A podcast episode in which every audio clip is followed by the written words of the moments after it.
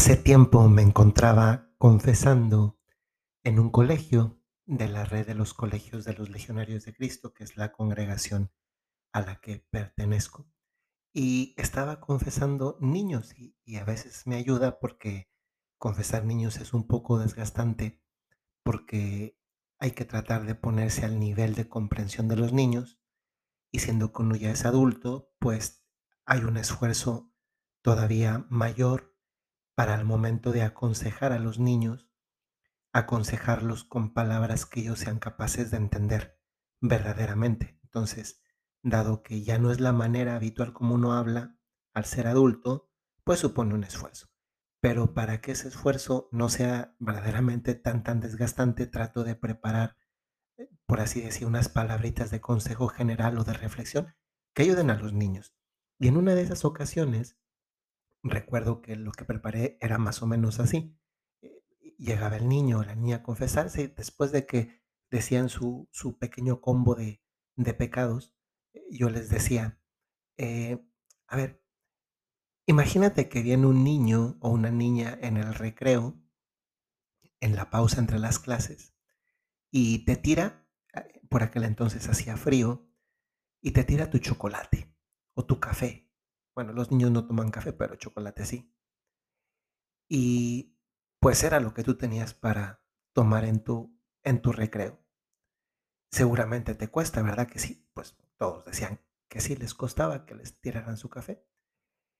Y les decía, a ver, imagínate que ese niño o esa niña después de un ratito viene a decirte, oye, ¿me disculpas? Y entonces ahí yo hacía una pausa y le decía, imagínate que te tiró tu chocolate, que era lo único que tenías, y viene ahora y te dice, oye, ¿me disculpas o me perdonas? ¿Tú qué le dirías? Pues fue muy lindo escuchar que todos los niños que yo estaba confesando, todos dijeron, pues yo lo perdonaría. Entonces, eso era lindo, ¿no? Pero a continuación yo les, les decía otra vez, bueno, imagínate que viene y te dice, en lugar de nada más decirte me disculpas o me perdonas, te dice, perdón porque te tiré el chocolate, pero mañana te lo voy a volver a tirar otra vez. ¿Lo perdonarías o no lo perdonarías? Entonces ahí ya pensaban un poquito más. Muchos niños o niñas que son muy buenos decían pues que sí. Y yo les decía, no, ¿cómo lo vas a perdonar si, si te está diciendo que mañana lo va a volver a hacer? Y eso me ayudó, ayudó para que esos niños que son más pequeños entendieran algo como, como es el arrepentimiento. Nosotros en nuestra vida cotidiana, en muchas ocasiones tenemos que pedir perdón o disculpas a alguien, porque por la razón que sea, tal vez la estábamos pasando mal y, mm, la regamos, como se dice en México, es decir, metimos el pie, no lo debimos, debimos hacer así. Voy a poner un, un, una experiencia que yo viví hace poquito. Vino una familia, un matrimonio aquí a, Roma y los estuve acompañando.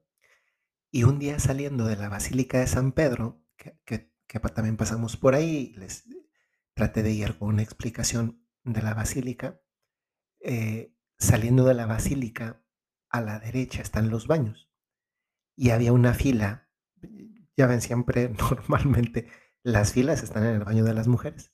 Pero como yo no sabía y la que quería pasar era la señora, yo me adelanté para preguntar en italiano si esa era la fila de las, de las mujeres o, o las que estaban ahí formadas era para otra cosa.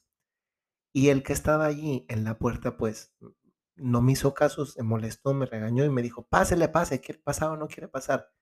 Y saben, yo ese día, y lo admito, ¿no? También es bueno contar esto porque, pues a final de cuentas, un sacerdote no deja de ser humano y también de estar en la misma búsqueda que el resto de las personas por la santidad.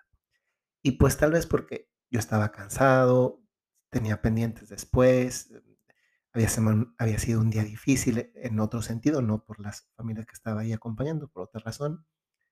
eh, yo también le contesté. Y ya después yo también entré al baño, ¿no?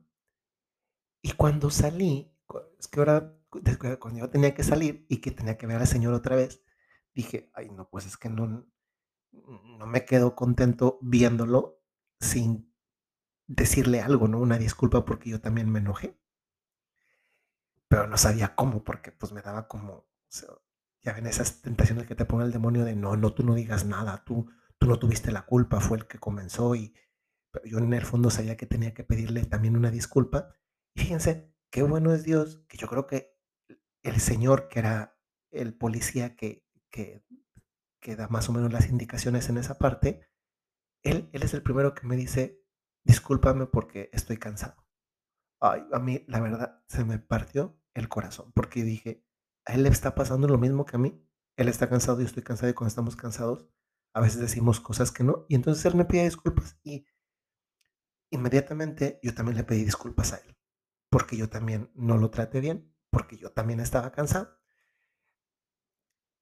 Cuando le pedí una disculpa, después cuando me fui, y ya aquí termina el paréntesis, porque ya seguimos con la meditación propiamente, yo, yo iba pensando, es que al pedirle disculpas yo de verdad me dolió haber hecho lo que hice, pero es que además no lo querría volver a hacer, incluso si él me tratara mal otra vez.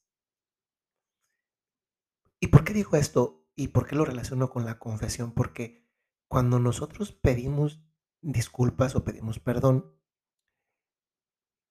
implícitamente va el hecho de no volver a hacer eso por lo cual estoy pidiendo disculpas o perdón. Porque si yo lo vuelvo a hacer, entonces, entonces eso no fue una petición de disculpas y eso, o, de perdón, porque entonces en el fondo, ¿cómo puedo pedir que se me perdone a lo que estoy pensando en volver a hacer? Y eso es lo que yo le decía a los niños en la confesión, ¿no? Si viene y te tira chocolate, pues, ¿lo perdonas o no lo perdonas? Pues bueno, si te está pidiendo perdón es porque efectivamente está arrepentido. Y entonces al pedirte perdón con palabras significa que con hechos no lo va a volver a hacer. Y lo que va a hablar es que justamente no lo va a volver a hacer. Y con Dios, además el arrepentimiento es el propósito de enmienda también es un es parte integrante de la confesión, es decir, no me puedo confesar de algo que después pienso volver a hacer o seguir haciendo. Esta es una de las razones, y fíjense dónde termina incluso esto como, como algo de conocimiento, por lo cual, y entendámoslo porque puede ser que alguien que me escucha esté en una situación de este tipo, por lo cual una persona divorciada, vuelta a casar, no puede confesarse y por tanto como no puede confesarse, pues no puede acceder a la Eucaristía. Y entiéndase bien, ¿eh? no lo digo como algo para hacer sentir mal a nadie, eso también ayuda porque, porque nos ayuda a, entenderlo mejor. Y la razón de esto es que, a ver, si hubo un matrimonio eclesiásticamente válido, entonces, sea él o sea ella, si, si hubo un matrimonio eclesiásticamente válido, si van a tener un ejercicio de la conyugalidad con, con otra persona, el ejercicio de la sexualidad, que no sea su propio cónyuge, eso tiene un nombre y se llama adulterio. Y eso es un pecado. No importa si se quiere, no importa, eso, eso, es, eso es así. Entonces, para que yo pueda recibir el perdón de Dios, no basta con que yo vaya a pedir perdón así. Me arrepiento de que estoy divorciado, vuelta a casar, ¿no? Porque el punto sería que yo no vuelvo a tener el ejercicio de la sexualidad con, con, con ese, esa persona que no es mi cónyuge eh, legítimo. Y si la persona de verdad va a vivir eso, pues claro que puede recibir el perdón y claro que puede acceder a la Eucaristía. Entonces, ojalá que se entendió muy bien. Pero en el, en el contexto de todos nosotros, todos los demás, sea con Dios cuando le pedimos perdón, sea con los demás cuando les pedimos perdón, o incluso, porque también es bueno a veces, pedirnos el perdón a nosotros mismos, porque muchas veces el daño que recibimos no viene de terceras personas, no viene de fuera de nosotros, viene de nosotros mismos, por las decisiones que tomamos orientando nuestra libertad hacia el mal y que también nos perjudica y que en consecuencia también daña nuestra propia relación con Dios. Y esto me lleva al tema de la reflexión de este día.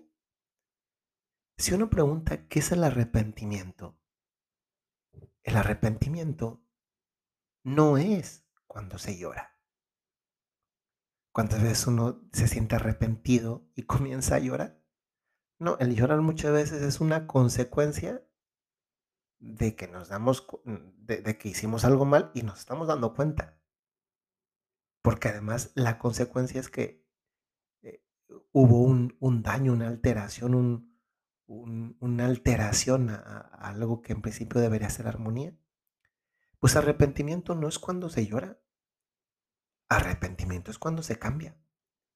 Y si tú alguna vez vas a pedir perdón, acuérdate de esto. Si se pide perdón es porque uno está arrepentido y arrepentimiento entraña no volverlo a hacer. Y este volverlo a hacer, entonces significa cambiar. Cambiar en cuanto que no vuelvo a hacer aquello, por lo cual estoy arrepentido y pido perdón. Quedémonos con esto, que me parece que además es una, una linda reflexión en el contexto de la cuaresma.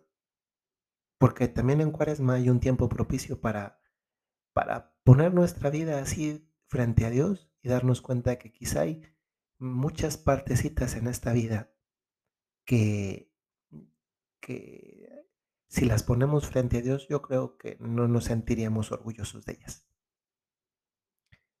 Arrepentimiento es cuando se cambia, no cuando se llora. Si además lloras, pues, y te sirve para desahogo y para sentirte mejor, pues bendito sea Dios.